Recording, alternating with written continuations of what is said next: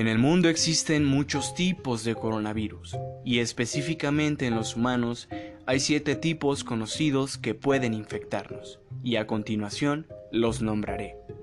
HCOV 229E, HCOV NL63, HCOV HKU1, HCOV o C43. Estos cuatro primeros suelen causar solo un resfriado común y ser potencialmente graves en personas inmunocomprometidas, mientras que los siguientes tres han causado brotes de enfermedades muy graves en humanos y son los siguientes: CARS-CoV, MERS-CoV y finalmente el más reciente llamado CARS-CoV2. Este es el virus que origina la enfermedad denominada COVID-19, la cual tuvo estallido de brote en Wuhan, China, en diciembre de 2019, que actualmente se ha considerado como una pandemia, debido a que se extiende de manera simultánea en varios países del mundo. Y hoy, 18 de abril de 2020, en base a los datos periódicos de la Universidad Johns Hopkins, se confirma que Estados Unidos es el país con más números de casos y muertes, con 705.511 casos y 37.012 muertes.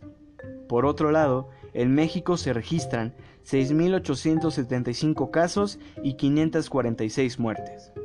La enfermedad puede propagarse de persona a persona a través de las gotículas procedentes de nariz o boca, que salen despedidas cuando una persona infectada estornuda.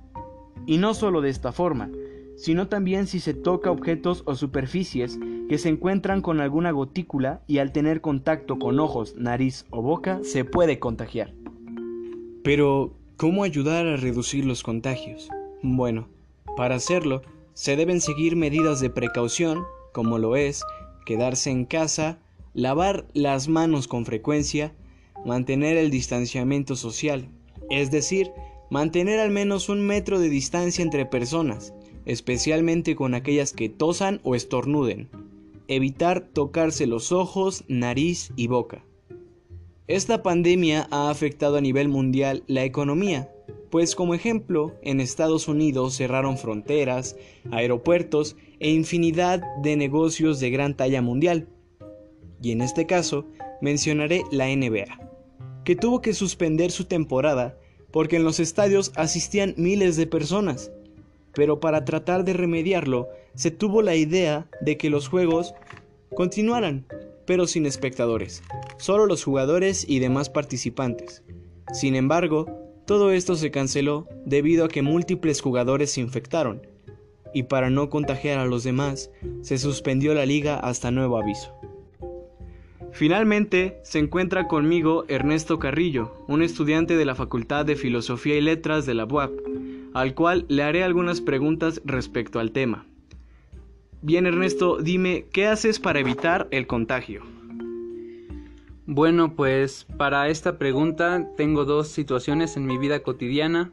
Eh, actualmente, por cuestiones de la cuarentena, estoy trabajando en la tienda de mi abuelo y las medidas que ahí instauramos fue la de marcar en el piso este, la distancia de metro y medio y cada que entra algún cliente pues eh, hacerle la invitación a tomar un poco de gel antibacterial.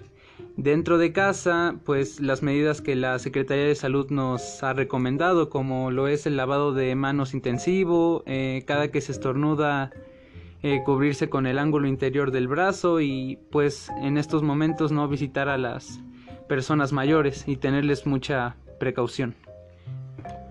Ok, y por último, ¿qué mensaje le das a las personas que hacen caso omiso a las recomendaciones dadas por la Secretaría de Salud?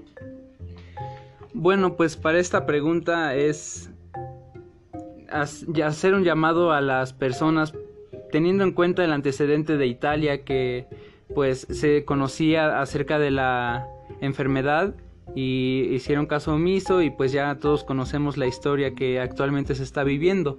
Eh, aquí en México pues es complicado lo de quedarse en casa, pero a las personas que pueden en ese, eh, pues invitarlas y pensar que esto es un bien para todos, no pensar en la individualidad, sino más bien en lo colectivo. Finalmente si todos cooperamos, saldremos más rápido de esta crisis.